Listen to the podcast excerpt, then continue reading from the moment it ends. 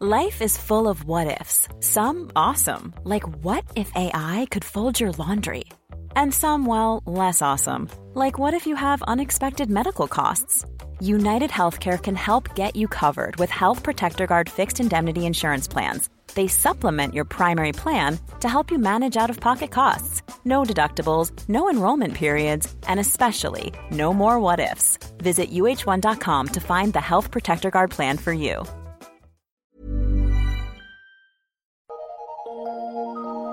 Eu sou Mário Persona e essas são as respostas que eu dei aos que me perguntaram sobre a Bíblia.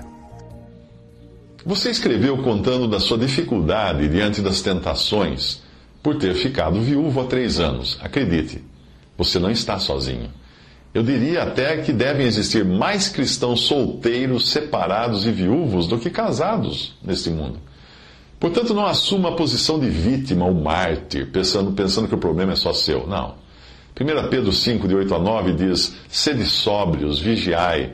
O vosso adversário, o diabo, anda em derredor, rugindo como leão e procurando a quem possa tragar, ao qual resistir firmes na fé, sabendo que os mesmos sofrimentos estão se cumprindo entre os vossos irmãos no mundo. Quando você perguntou se antes de casar-se novamente Deus o condenaria por ter relações sexuais com mulheres cristãs que estão na mesma situação que você, eu fiquei na dúvida se você estava falando sério ou brincando. É que se nós mudarmos um pouco a sua pergunta, ela serviria também para quem está temporariamente desempregado. E perguntaria assim: até eu conseguir um novo emprego, posso sair por aí roubando? Seria isso. Para entender a questão das tentações e desejos sexuais, primeiro é preciso entender por que Deus criou o sexo. O desejo sexual não é, como muitos pensam, como o apetite ou a sede, apetite por comida ou a sede. Um ser humano não pode viver sem comer, não pode viver sem beber, não pode viver sem respirar, mas ele pode viver sem ter relações sexuais. Ninguém morreu por ser celibatário ou por praticar abstenção, mas é comum você ouvir de pessoas que morreram no ato sexual ou por causa dele. Deus deu aos seres humanos a atividade sexual que inclui prazer sexual depois de criar o homem e a mulher para formar um casal. Deus disse que eles crescessem e se multiplicassem. Então o sexo foi dado como algo complementar à união entre um homem e uma mulher, uma espécie de união de fato ou consumação do compromisso que, que eles tinham assumido. E nessa ordem, primeiro Deus os fez um casal para viver o compromisso do matrimônio. Depois Deus deu a eles a ordem da multiplicação que envolve o ato sexual. Eu não creio, porém, que o ato sexual entre um casal esteja restrito à procriação, porque nós vemos Isaac e Rebeca brincando, provavelmente com carícias sexuais, que, que não são feitas entre, entre dois irmãos, né, e caracterizam uma relação entre um casal. Você vê isso em Gênesis 26, de 8 a 9. Ora, depois que eles se demoraram ali muito tempo, Abimeleque, rei dos filisteus, olhou por uma janela e viu, e eis que Isaac estava brincando com Rebeca, sua mulher.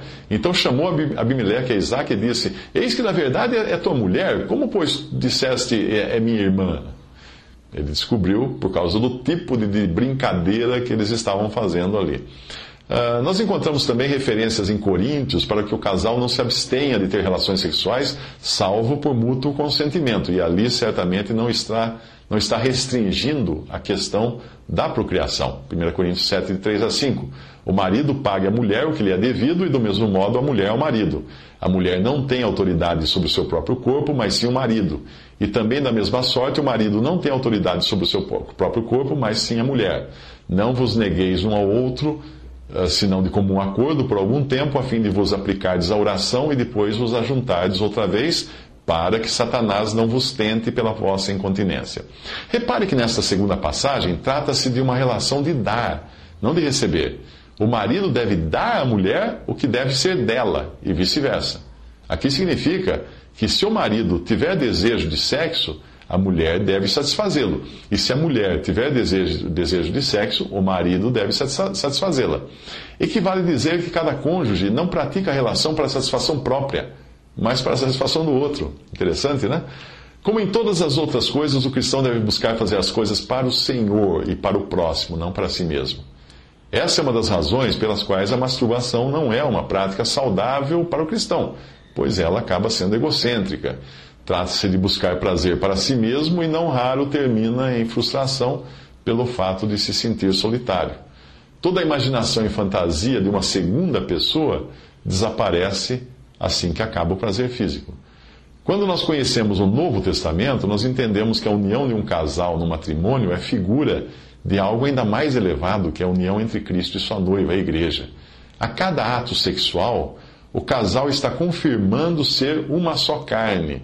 Daí a exortação em 1 Coríntios para o cristão não se unir sexualmente com uma prostituta, pois isso eh, caracteriza eh, que ele esteja sendo uma só carne, porém sem um compromisso no matrimônio e nem sequer a amizade que deve existir entre duas pessoas que se desnudam, revelando assim não estarem escondendo coisa alguma uma da outra.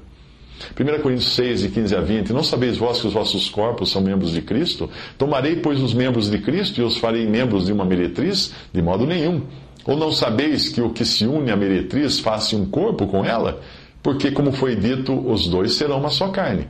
Mas o que se une ao Senhor é um só espírito com ele. Fugir da prostituição. Qualquer outro pecado que o homem comete é fora do corpo. Mas o que se prostitui peca contra o seu próprio corpo.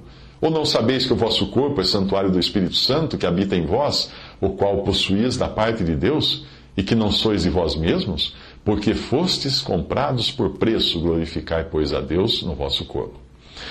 Agora pense no relacionamento entre Cristo e a sua igreja, ou particularmente entre ele e cada cristão. Você imaginaria alguém se converter a Cristo sem um compromisso, mas apenas para receber algumas vantagens?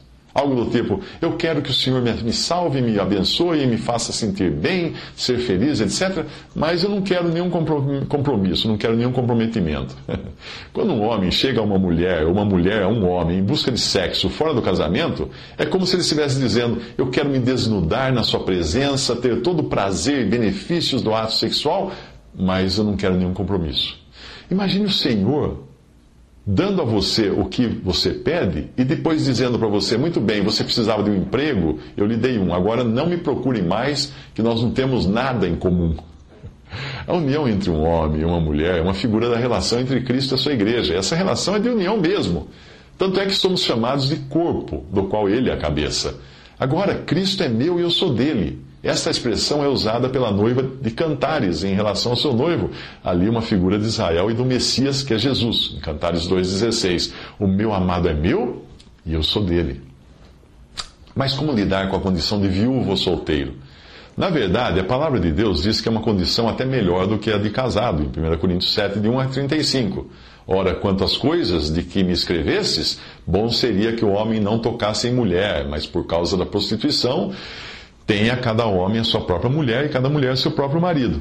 Acho, pois, que é bom, por causa da instante necessidade, que a pessoa fique como está. Estás ligado à mulher, não procures separação. Estás li livre de mulher, não procures casamento. Mas se te casares, não pecaste.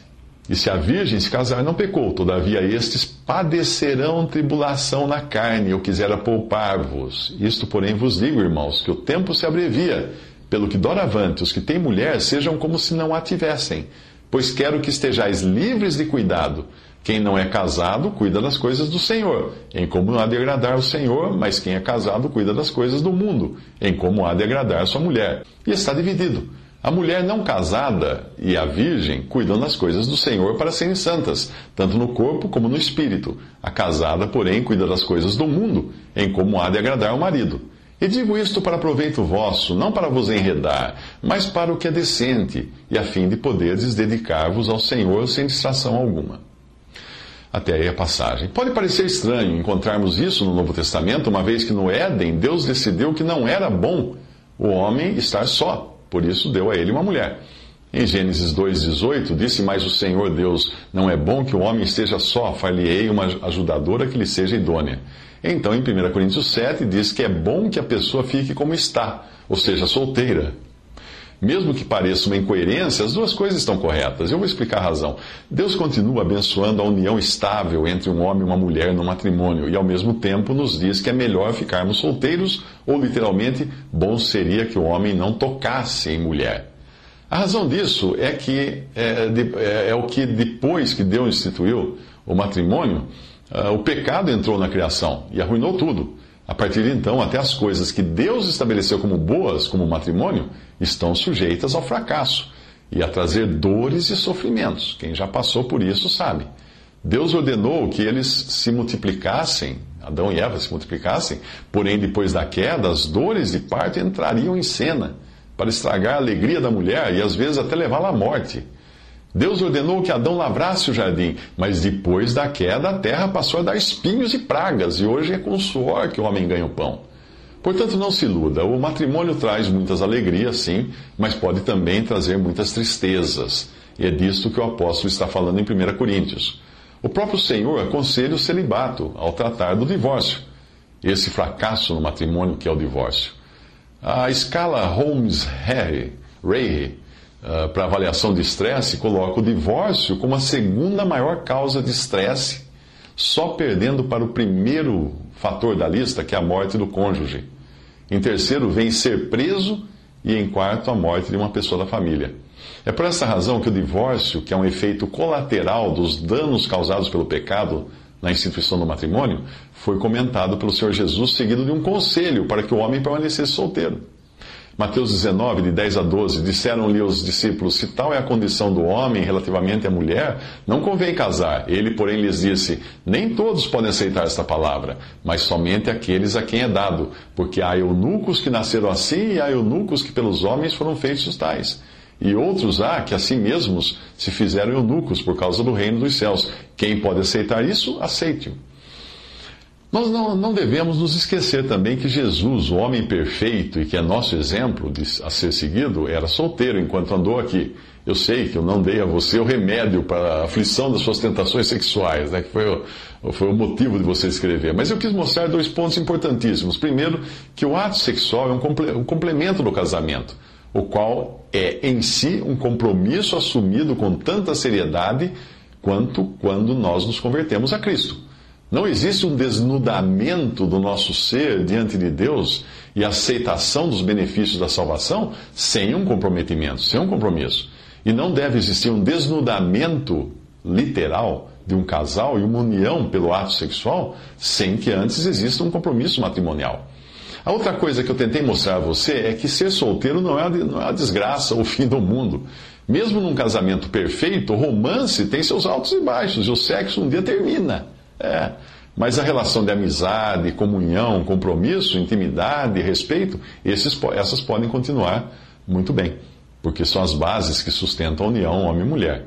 Hoje nós somos bombardeados por uma cultura que, ao mesmo tempo em que tenta nos convencer que somos perdedores e fracassados se não estivermos em algum tipo de relacionamento, insiste também que devemos viver livres de um compromisso sério, buscando apenas a próxima a proximidade necessária, o relacionamento necessário para satisfazer o apetite sexual como se fosse algo tão vital quanto comer, beber e respirar.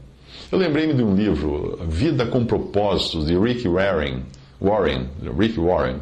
Ele traz dois capítulos bem pertinentes sobre como lidar com as tentações sexuais. Eu particularmente não gosto do livro por ser do tipo motivacional, mas esses dois capítulos, em particular, têm instruções bem práticas para o assunto que eu tratei aqui. Talvez você encontre esse livro e possa então ah, entender melhor tudo o que foi dito aqui.